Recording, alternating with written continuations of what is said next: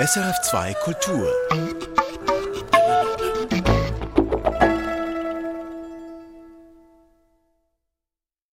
SRF2 Kultur Reflexe. Mein Name ist Felix Schneider. Sie hören nun ein Gespräch mit der Schriftstellerin und Malerin Barbara Honigmann aus Anlass ihres neuen Buches Chronik meiner Straße. Barbara Honigmann ist 1949 in Ostberlin geboren. Sie wuchs im Milieu der weltoffenen kommunistischen Intellektuellen der DDR auf.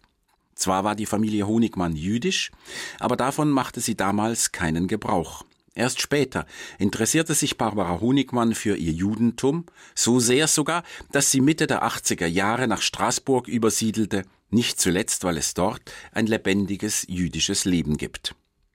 Seither, seit ungefähr 30 Jahren also, wohnt Barbara Honigmann in der Rue Edel, über die sie nun ein Buch geschrieben hat. Chronik meiner Straße schildert die gemischte Gegend, wie sie sagt, wo neben der Schriftstellerin Eingewanderte aus vielen Teilen der Welt leben. Ich habe bei meinem Besuch in der Straßburger Rue Edel die Autorin gleich zu Beginn des Gesprächs gebeten, den ersten Satz ihres neuen Buches vorzulesen, denn die ersten Sätze der Werke von Honigmann haben es in sich. Wenn wir sagen, dass wir in der Rue Edel wohnen, antwortet man uns meistens, Ach ja, da haben wir am Anfang auch gewohnt. Es ist also die Straße des Anfangs. Warum ist es eigentlich die Straße des Anfangs für Sie? Einmal ist es sozusagen im ganz wörtlichen Sinne die Straße des Anfangs, weil es die Straße ist, in der wir eben zuerst eingezogen sind nachdem wir eine Wohnung gesucht haben und irgendwie auch nicht lange suchen wollten und dann sagten, ja, die nehmen wir jetzt, ist okay und dann suchen wir uns irgendwie was anderes, was Schöneres, was Netteres, wie eben all die Leute, die ja. dann später sagen, äh, ja, da haben wir am Anfang auch gewohnt. Und dann ist es eben so gekommen, dass wir hier nicht mehr rausgekommen sind und eben jetzt nach 30 Jahren immer noch da wohnen und dieses Schicksal offensichtlich auch mit anderen teilen, die ja auch schon lange wohnen. Und dann ist es vielleicht halt so ein Ort für Leute, die ankommen und bleiben. Außerdem muss es ein schönes Gefühl sein, immer im Anfang zu wohnen. Vielleicht hält das ja auch jung. Ja und nein, weil man, naja, nee, nee ich würde eher sagen, also das Buch ist ja auch ein bisschen ich will nicht sagen eine Bilanz, aber so ein bisschen auch ein Blick auf die vergangene Zeit, also wie die Zeit vergangen ist, weil hier ist zwar alles irgendwie gleich geblieben, die Straße hat sich auch nie verändert, hier ist nie irgendwas gebaut oder was gemacht worden und so, aber die Nachbarn sind älter geworden, manche sind gestorben, Kinder sind ausgezogen. Also das ist mit dem Anfang, das ist eben der Anfang von etwas und das ist dann immer weitergegangen. Es ist also nicht nur der Anfang, es wird auch in der Zeit entfaltet, was da geschehen ist in dieser, ja, in dieser ja, Straße. Ja. Nun ist es eigentlich einfach die Beschreibung einer durchschnittlichen Provinzstraße. Wir begegnen da Juden, Jüdinnen, Arabern, Kurden, Schwarze, Pakistani, Kaukasien, Jugendliche, Alte, Verrückte und Sie selber. Sie wohnen ja auch hier in dieser Straße. Nun ist das wieder ein Thema, das recht nahe an ihrer eigenen Lebensrealität ist. Das ist ein Kennzeichen ihrer Prosa, interessanterweise ein bisschen im Gegensatz zu den frühen Stücken, Theaterstücken, die sie geschrieben haben. Also das singende, springende Löwenäckerchen, Don Juan oder der Schneider von Ulm, das sind Märchen, das ist, äh, sind stärker fantastische Stücke, Don Juan Mythos, während die Prosa ja doch eher nahe an ihrer Realität ist. Sie haben ein Buch über ihren Vater geschrieben, sie haben ein Buch über ihre Mutter geschrieben, auch über ihre eigene Biografie. Warum brauchen Sie eigentlich das Autobiografische speziell für die Prosa? Ja, ich brauchte die Prosa für das Autobiografische und das Autobiografische für die Prosa. Als ich die Stücke angefangen habe zu schreiben, also war der Impuls wirklich fürs Theater zu schreiben, weil ich ja vom Theater herkam. Und dann habe ich aber gemerkt, dass ich, die, dass ich eine bestimmte Form des Schreibens oder überhaupt nur eine Form des Schreibens finden kann, wenn ich von mir erzähle. Und zwar nicht, weil ich mein Leben besonders interessant finde, aber ich weiß, dass mein Leben mindestens so interessant ist wie jedes andere Leben. Und ich kenne es eben am besten und alles, was dahinter steht, also die Familiengeschichte, die ja für mich sehr wichtig war und auch immer geblieben ist. Also das ganze jüdische, das ganze 20. Jahrhundert, also da es sind ja keine privaten Geschichten. Also verstehen Sie, es mir wirklich sehr fern, irgendwas Privates erzählen zu wollen. Aber ich habe das Gefühl, dass ich da die Form finden konnte, um überhaupt zu sprechen und zu erzählen vor allem. Ne? Wie schaffen Sie die Distanz? Also es besteht ja auch die Gefahr so des Fotografierens, dass man zu sehr im Alltag versackt, zum Beispiel hier so in dieser Straße, äh, in den kleinen Beobachtungen. Wie schaffen Sie die Distanz dazu? Naja, das ist auch eine Frage der Form, glaube ich. Also ich will ja keine Reportage. Das ist mir so fern. Also alles Reportagehafte, Journalistische ist mir ganz fern.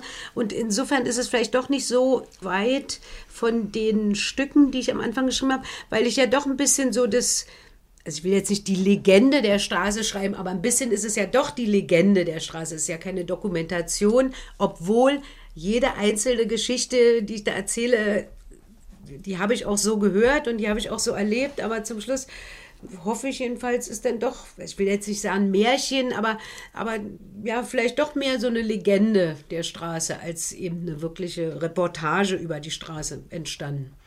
Sie arbeiten stark mit Auslassungen. Ja, ja, klar. Nee, ich, ich will es einfach sehr dicht haben. Ich möchte, dass es sehr verdichtet ist.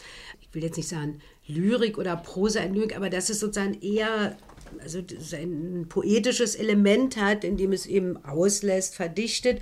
Es sind ja immer wieder dieselben Geschichten. Ankommen, nicht ankommen, scheitern, es doch versuchen. Das sind ja Themen, die gar nicht besonders typisch jetzt für diese Straße sind, sondern für alle Straßen der Welt, würde ich sagen. Ja? Auslassungen, also ich erinnere mich zum Beispiel, dass Sie in diesem Buch ähm, Ihr schwieriges Verhältnis zu Berlin beschreiben. Sie herkommen, ja. ja, nicht mhm. einfach. Auch zu Ihrem Vater, kein einfaches Verhältnis. Und dann kommt irgendjemand und fragt sie, ob sie denn ihr altes Wohnhaus in Berlin nochmal besuchen wollen. Und dann heißt es in dem Roman, eigentlich nicht. Nö, was soll ich da? Mehr nicht, ne? Und das ist ein mhm. schönes Beispiel für die Auslassung. Also wenn man das mhm. gelesen hat, man merkt schon, mhm. was dahinter steckt. Und die Verdichtung, die Sie jetzt gerade erwähnt haben, das ist natürlich wesentlich auch einfach die Lakonie und der Witz, der Humor. Das hat nun wieder etwas typisch Berlinerisches, finde ich. Mag sein, ja. Das weiß ich nicht, ob das typisch berlinerisch ist, aber ja, vielleicht, ja.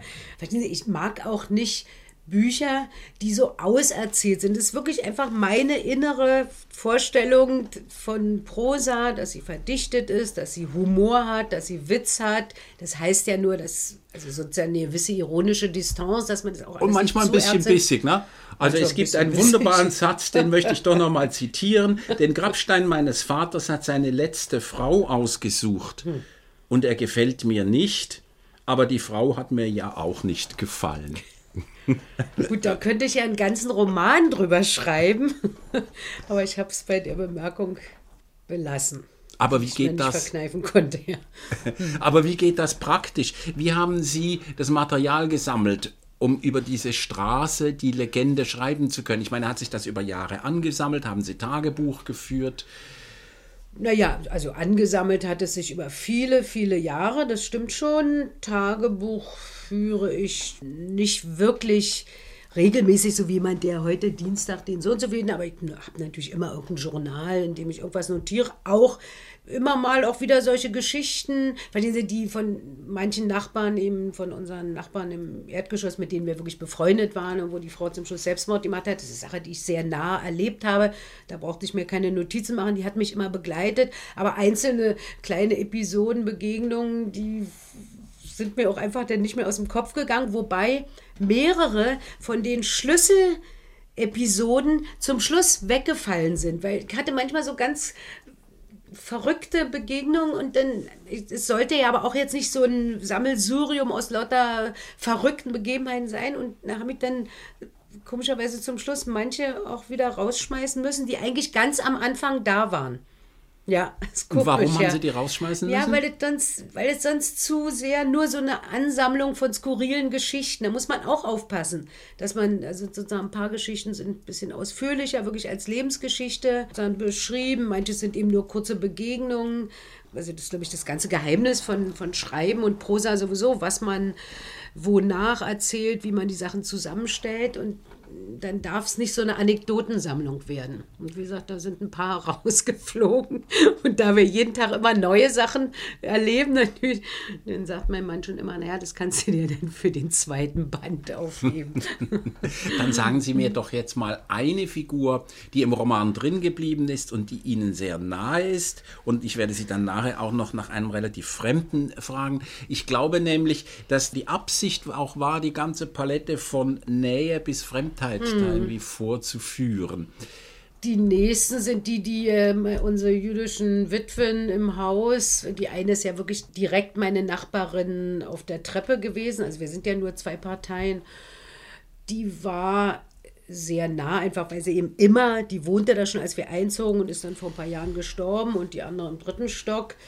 Den bin ich einfach oft begegnet, ohne dass wir wirklich, sagen wir mal, befreundet uns wirklich befreundet haben, es blieb immer nachbarschaftlich. Also es ist ja auch eine andere Generation, waren eben alte Damen, die sind durch verschiedene KZs gegangen und auf verschiedene Weise haben wir ihre Lebensgeschichte dann also mitverfolgt und ich, ich konnte ihnen dann auch helfen, weil dann gab dann, also die eine ist eben Ungarin und dann als der Ostblock zusammenfiel, dann konnten die ungarischen Juden Wiedergutmachung über die Claims-Konferenz und die wusste nicht wie und dann habe ich ihr geholfen bei den Formalitäten. Aber das blieb nah aber sozusagen nicht über eine gute Nachbarschaft hinaus. Das kann ich eigentlich nicht sagen. Ich habe in diesem Roman, ich weiß gar nicht, ob es ein Roman ist, in dieser Chronik, ja. Würde ich auch sagen, ja. Ein Roman ist es, glaube ich, nicht. Nee. Hm? Bemerkt, was Nachbarschaft eigentlich heißt. Das Nachbarschaft hat ja einerseits etwas sehr Intimes, nicht? Man hm. hört ganz ja, viel ja. von dem anderen, man oh, ist ja. ganz nahe, man ist manchmal auch unfreiwillig Zeuge ja, von genau. Ehekrechen oder so. Und auf der anderen Seite bleibt das distanziert, insbesondere die eine der Frauen stellt diese Distanz auch immer her durch Höflichkeit, indem sie sich immer bedankt. Ja, ja, ja, ja. Und welche Figuren, die in dem Roman vorkommen, sind Ihnen jetzt fremd geblieben? Naja, der Araber, der da immer über seiner Mercedes-Motorhaube steht, dem begegne ich nur in der Straße. Wir sagen, also nachdem, wir mir, nachdem wir uns jahrelang überhaupt nicht gegrüßt haben, also sind wir jetzt dazu übergegangen, uns überhaupt zu grüßen. Und dann gab es also einmal so ein Gespräch mit meinem Mann, wo er ihm plötzlich sein ganzes Leben geklagt hat. Aber ich weiß noch nicht mal, wie er heißt. Ne? Ich kenne ja noch nicht mal seinen Namen. Und davon gibt es mehrere, denen ich einfach oft nur begegne ohne dass ich mehr weiß, als was sie mir einmal in einem seltenen Moment vielleicht offenbart haben. Ich schlage vor, dass Sie uns ein Stück vorlesen aus Ihrer Chronik meiner Straße. Mein Schreibtisch steht am Fenster neben der Balkontür, die ich jeden Morgen als erstes aufreiße, um frische Luft hereinzulassen und nach dem Wetter zu sehen. Auf dem Balkon herrscht ein großes Durcheinander von allgemeinen Gerätschaften, einer alten Staffelei, Gläsern und Büchsen, die ich vielleicht noch benutzen möchte, alte Fußbälle, Dreiräder und einem grau-grünen Spielzeug Sowjet-Russenlaster, der vor sich hin rostet. Eines Morgens aber, als ich die Balkontür öffnete, sah ich einen kleinen Baum dort liegen, der da überhaupt nichts zu suchen hatte, so ein immergrüner mit Wurzeln voller Erde, eine Konifere, wie man sie manchmal in Hecken stehen sieht, so groß wie ein kleines Kind. Was denn hier los? rief ich, und dann kamen die anderen angelaufen. Es war vor langer Zeit, als die Kinder noch bei uns wohnten. Keiner hatte eine Erklärung. Ich ging zu allen Nachbarn und fragte, ob ihnen vielleicht ein Baum entlaufen sei oder ob jemand aus Versehen einen vom Balkon geworfen habe, aber alle Nachforschungen blieben erfolglos, nirgends wurde ein Baum vermisst. Wir wissen bis heute nicht, wie der Baum auf unseren Balkon gehüpft oder geflogen ist. Er wirkte gar nicht außerirdisch, und so gab ich ihm irdische Nahrung und ein Heim in einem Topf, und dann verlebte er viele Jahre auf dem Balkon vor dem Fenster, hinter dem mein Schreibtisch steht, sah mich an und erinnerte mich jeden Tag daran, dass es so viele Dinge auf der Welt gibt, die wir überhaupt nicht verstehen können. Das Geheimnis seiner Herkunft hat er nie preisgegeben. Nach vielen glücklichen Jahren überlebte er einen frostigen Winter nicht mehr, seine immergrünen Blätter färbten sich gelb und braun und verhärteten eins nach dem anderen, und dann starb er. Ich habe ihn weggeschafft, in die Mülltonne auf dem Hof geworfen, mit einem kleinen Stich im Herzen, denn er war mir ja ein bisschen ans Herz gewachsen. Seitdem ist nie wieder ein Baum geflogen gekommen und sind auch sonst keine Wunder mehr geschehen. Alles hat seinen natürlichen Lauf genommen. Die Kinder sind erwachsen geworden und ausgezogen. Der Große hat schon selbst Kinder. Die spielen jetzt, wenn sie zu Besuch kommen, mit dem grau-grün verrosteten Rossenlaster. Ich sitze noch immer an meinem Schreibtisch vor dem Fenster und blicke auf die Straße des Anfangs, in der viele Völker wohnen und das andere Frankreich, Hunde und Katzen und ein paar Verrückte und in der kein Baum wächst und kein Strauch. Ich habe hier erst meinen 40., dann meinen 50. und sogar meinen 60. Geburtstag erlebt, Krisen und Krankheiten und Ängste und vielerlei Sorgen, Kräche, Aussprachen, Versöhnungen, Feste und Feiern, angespannte Zeiten, einsame Stunden und vertrödelte Tage.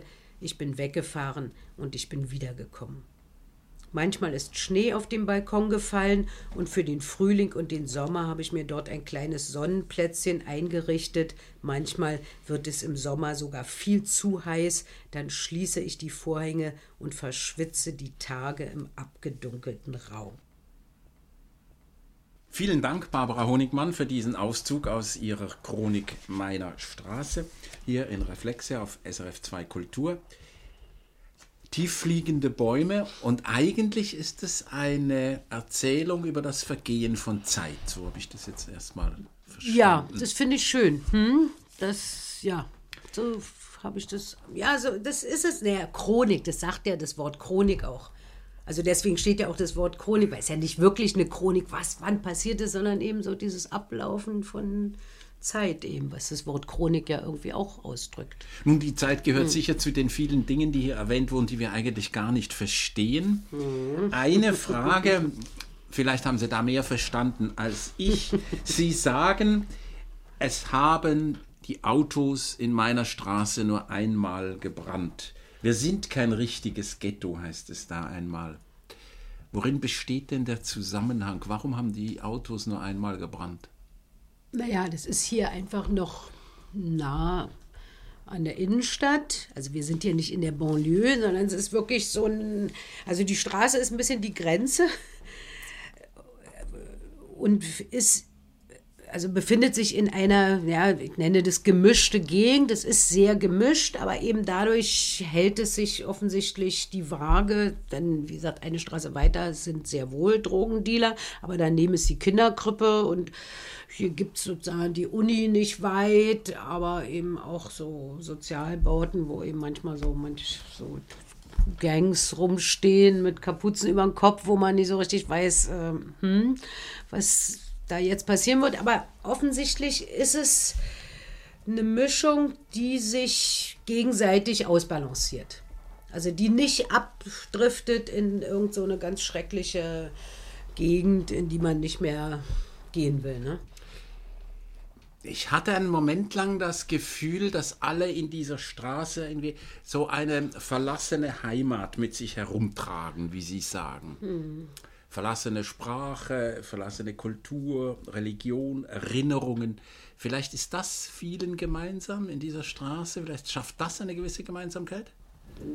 Ja, ich weiß auch nicht, ob es wirklich eine Gemeinsamkeit gibt. Das ist schon sozusagen eine Nummer zu groß. Es gibt einfach so ein Nebeneinander, weil es gibt offensichtlich hier viele Einwanderer oder weiß nicht, wie wir sie nennen wollen, also Leute, die irgendwie von woanders herkommen oft die Sprache auch nicht sprechen oder schlecht sprechen und man sieht es ihnen ja auch an. Und dann gibt es natürlich auch die, die ich das andere Frankreich nenne, mhm. die einfach auf eine andere Weise offensichtlich, ich weiß nicht, ob sie gestrandet sind, aber jedenfalls so nicht so das schicke Frankreich, wie man so, so kennt oder an manchen Ecken kennt.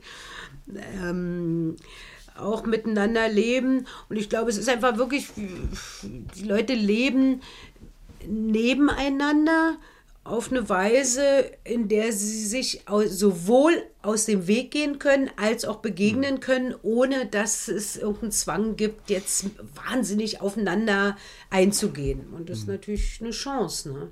Dann gibt es inzwischen jetzt auch eben, wie gesagt, äh, Wohnungen, die in WGs verwandelt sind. Da sind dann Studenten. Also das ist sozusagen wirklich eine Mischung, die verhindert, dass da irgendwas explodiert. Hat sich durch die Attentate von Paris, also gegen äh, die Karikaturisten und äh, die antisemitischen äh, mhm. Attentate, mhm. etwas geändert in der Stimmung in dieser Straße? Naja, in der Straße nicht. Im jüdischen Milieu, wenn wir es mal so nennen wollen, hm, hat sich die Stimmung deutlich verschlechtert. Aber nicht unbedingt jetzt auf die Gegend, würde ich sagen. Also, dass, sagen wir mal, in Straßburg äh, sich die Juden plötzlich unsicherer fühlen, abgesehen davon, dass es sogar also sogar hier auch im Haus, aber jetzt auch hier, also zwei Straßen weiter, wo so ein, eine Art Synagoge, Lehr- und Bethaus, was ich da auch erwähne, ist, wo auch viele jüngere Familien wohnen, gab, haben die Nachbarn, haben sich da auch manifestiert und haben da Briefe unter die Tür ges gesteckt. Also ja, wir sind mit euch und irgendwie wir denken an mhm. euch. Und also irgendwie gab, will ich sagen, ich weiß nicht, ob das schon Solidarität ist, aber ich weiß, dass die Leute das nicht so hinnehmen. Naja, die Stimmung hat sich schon verschlechtert, würde ich sagen. Ja.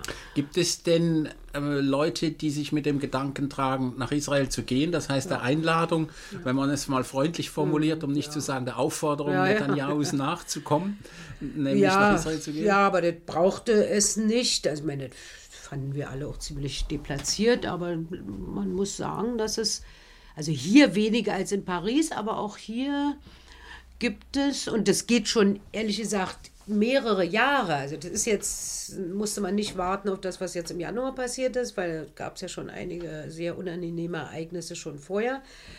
Es äh, gibt jüngere Familien mit jungen Kindern, die meinen, es wäre vielleicht doch besser. Also die sich einfach nicht mehr auf Dauer hier sehen. Dann muss man mal warten, was passiert, wenn die fünf Jahre in Israel gelebt haben, weil wir haben inzwischen auch schon Familien, junge Familien weggehen und wiederkommen sehen. Also ich meine, das ist ja auch das ist immer so, man auch nicht hat so einfach, das Gefühl, das eben auch nicht sagt, ja, und es ist vielleicht doch nicht unser Platz und wir sind hier nicht äh, sicher und ich weiß nicht was, also gehen wir nach Israel, naja, und dann muss man da erstmal sehen, wie man zurechtkommt. Und wie gesagt, wir haben schon einige wiederkommen sehen. Aber es ist richtig und es komischerweise erinnert mich das ein bisschen an die DDR, so die letzten Jahre, dass es, es gibt so eine Stimmung, ja, der ist gegangen und der hat jetzt einen Ausreiseantrag gestellt, war damals in der DDR und jetzt ist eben, weiß nicht, wie der Antrag heißt, äh, ne, und wer geht und von dem habe ich es gehört und hast du schon gehört? Also das gab es vor zehn Jahren noch nicht es gab immer Juden, die nach Israel ausgewandert sind, aber also wie gesagt, mich erinnert das immer etwas merkwürdig an diese Stimmung in der DDR, die einfach dann auch so ein bisschen, will nicht sagen Angst macht, aber so eine also dass man das Gefühl hat, ja, jetzt gehen alle und wo, wo bleibe ich dann, ja? Mhm. Also ich meine, ich gehe sowieso nicht weg, weil ich bin einmal weggegangen, also ich gehe nie mehr irgendwo hin. Just aus der DDR ja. weggegangen. genau, ja, eben, Mitte der eben. 80er Jahre eben, aus ja. der DDR, aus Ostberlin weggegangen. Und ausgerechnet hierher vorher haben Sie die Provinz als etwas äh, Positives oder Mäßigendes erwähnt, nicht was mhm. die Konflikte betrifft. Als ich mhm. fragte, warum brennen hier die Autos nicht. Trotzdem aber jetzt nochmal die Frage, wie kommen Sie denn mit diesem Elsass zur Rande, das ja nun eine Hochburg mhm. von Rechten ist? Also in der Abstimmung ja. ist das Elsass ziemlich braun und ja. ziemlich... Äh, extrem droit, ja. Extrem mhm. droit. Mhm. Wie kommen Sie damit zur Rande, auch mit dieser merkwürdigen Sprache? Ja, ehrlich gesagt, mit der extrem droit, äh, da bin ich, das ist wahrscheinlich nicht richtig, aber ich versuche das zu ignorieren. Weil es ja hier, sozusagen in der Innenstadt ist es ja nicht so. Ne? Das ist dann auf irgendwelchen kleinen Dörfern, wo noch nie ein Araber vorbeigekommen ist. Die wählen dann zu, ich weiß nicht wie viel Prozent äh, FN. Ähm, aber die Stadt selber ist davon, glaube ich, verhältnismäßig noch verschont ja, ansonsten finde ich das ganz niedlich, das Elsass. Ich meine, nee, ein bisschen hochmütig. Ich komme aus einer großen Stadt. Wie gesagt, ich habe jetzt auch meine Probleme mit Berlin, aber das bleibt für mich eine kleine Stadt mit seinen Vor- und seinen Nachteilen. Ich habe auch nicht, also ich nehme im Grunde genommen am Leben der Stadt nicht wirklich teil. Also am jüdischen Leben schon und da bin ich auch voll auf meine Kosten gekommen, weil da ist hier wirklich viel los und da ist eben auch intellektuell viel los, also auch im Verhältnis zu Paris und so. Ja, dass es eben verschiedene Kurse gibt und also es gibt einfach viel da zu lernen und zu lehren und aber die Stadt selber ich, ich will auch gar nicht hier unbedingt ankommen. Ich lebe hier und es ist auch gut so und okay, aber ich will jetzt nicht Elsässerin werden oder Straßburgerin oder mich wahnsinnig mit der Stadt identifizieren. Das ist überhaupt nicht nötig. Ja, ich habe mich etwas amüsiert, weil Sie sprechen viele Sprachen. Sie können Ungarisch, Sie können äh, Englisch, Sie können Französisch. Naja, Sie verstehen mindestens hm. so. Nur beim Elsässerdeutsch, da schreiben Sie nee. mal, das verstehe ich Ja, ich nicht. verstehe es nicht. Es tut mir leid, ich verstehe es nicht.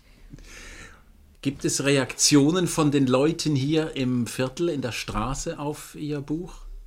Nee, das ist ja auf Deutsch erschienen, das wissen die nicht, das kennen die nicht, nein. Also ich habe es jetzt meinem Sohn geschickt oder meinen Söhnen, die haben das natürlich gelesen und die kennen ja die Straße gut, die waren irgendwie, ja, die fanden das, glaube ich, schön, haben da auch viel wiedererkannt. Aber die Leute hier, die, die wissen auch gar nicht, dass ich Schriftstellerin bin, das weiß hier überhaupt niemand. Also außer die Briefträgerin, die hat es irgendwie mal rausgekriegt. und die hat meine Bemerkung gemacht, aber sonst weiß das hier überhaupt niemand. Interessanterweise sagen Sie, es gibt manchmal Abstürze und Aufschwünge dieser Straße. Was sind Abstürze und Aufschwünge? naja, die Abstürze, das kann ich ganz genau sagen, weil eben da vor der falschen Einfahrt, da gab es Jahre, da standen da wirklich jeden Abend und auch tags oft eben solche Banden rum. So von, ich weiß nicht, ob die 15 waren oder 25 oder vielleicht erst zwölf, aber eben so mit Kapuzen und standen und standen und man verstand nicht, was sie da machten und, und hingen rum und wirkten unsympathisch, um nicht zu sagen, auch ein bisschen bedrohlich, weil die dann auch so manchmal zwischen den Autos rumgingen und Fußtritte verteilten und ihre Bierflaschen darauf stellten. Also plötzlich so ein sehr unzivilisiertes Bild und dann müssen die ihren Dreck dahin und halbe Wohnungseinrichtung. Und die sind dann aber irgendwann offensichtlich groß geworden und ich weiß nicht, was mit denen passiert ist. Jedenfalls sind die jetzt schon seit mehreren Jahren, sieht man das nicht mehr in den letzten Jahren ist es verhältnismäßig, also ich will noch nicht sagen, dass es sich irgendwie gentrifiziert hat, aber wie gesagt, dadurch, dass die Wohnungen in WGs, also ich glaube, dass die Nähe des Universität, der Universität hat sich ein bisschen mehr mhm. verbreitet, dass da ein bisschen so ein Publikum vielleicht eingezogen ist. Die falsche hm. Einfahrt müssen Sie unseren Hörerinnen und Hörern noch erklären, Frau Honigmann. Ja, also schräg gegenüber von uns gibt es eben diesen äh, Sozialbaukomplex, der heißt Socco Loppo was immer das heißen mag. Und es war der erste Sozialbau, den es überhaupt in Straßburg gegeben hat. Und es muss sehr runter. Ich kann mich noch erinnern, das war sehr runtergekommen, wurde aber irgendwann renoviert und ist eigentlich auch ganz schön. Und das ist, da wohnt eben das Publikum, was in solchen Sozialwohnungen wohnt. Dabei die haben das wirklich schön gemacht. Die haben dann hinten im Hof sogar so kleine Gärtchen und so. Und manchmal sieht man auch, da sind dann ganze Familien, die machen da Picknick und dann wirkt es sehr friedlich. Aber wie gesagt, manchmal kommt dann da so eine Gang ja, und hängt da eben rum und das ist dann, sieht dann ein bisschen nach Niedergang aus. Das heißt, zurzeit ist gerade Aufschwung angesagt eher. Ja, zurzeit ist eher Aufschwung angesagt, würde ich sagen. Ja, ja. Und mit diesem ja positiven Ausblick auf ihre Straße möchte ich schließen und das Buch empfehlen. Barbara Honigmann, Chronik meiner Straße, erschienen bei Hansa. Frau Honigmann, herzlichen Dank für diese Auskünfte. Gern geschehen. Erfahren Sie mehr über unsere Sendungen auf unserer Homepage srf.ch.